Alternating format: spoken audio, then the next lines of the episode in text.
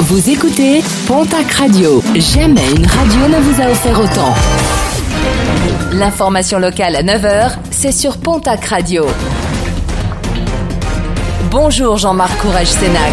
Très belle matinée, la grogne des douaniers dans les Pyrénées-Atlantiques avec la manifestation d'une trentaine d'entre eux hier devant les grilles de la sous-préfecture à Bayonne. 700 emplois au total doivent être supprimés en France. Une coupe franche qui impacte notamment les petites structures.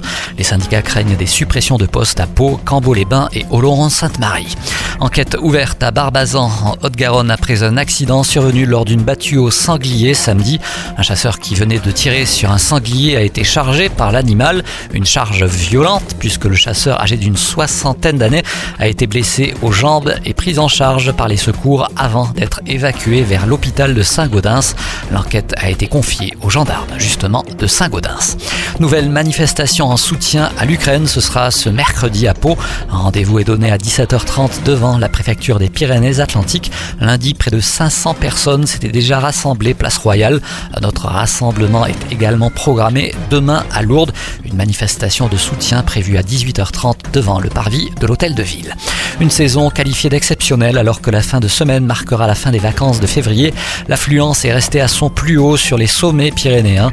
Après euh, deux années de disette en raison de la situation sanitaire, les directeurs des stations ont retrouvé le sourire, tout comme les commerçants dont certains enregistrent des hausses de chiffre d'affaires de plus de 40%. Des commerçants qui ont par ailleurs de plus en plus de mal pour recruter des saisonniers en nombre suffisant. Les Hautes-Pyrénées, une nouvelle fois primées au Salon de l'agriculture de Paris. Six médailles récoltées dans le cadre du concours général agricole. Le 64 n'est pas en reste avec là aussi de nombreuses récompenses dans la catégorie fromage, mais également bière et charcuterie. Belle moisson aussi pour le Gers dans la catégorie vin et spiritueux. Et puis un mot de sport et de basket avec un match en retard de la 22e journée du championnat de national masculine 1. L'Union Tarbes de Pyrénées reçoit ce soir l'équipe des Sables Vendée. Premier rebond programmé à 20h.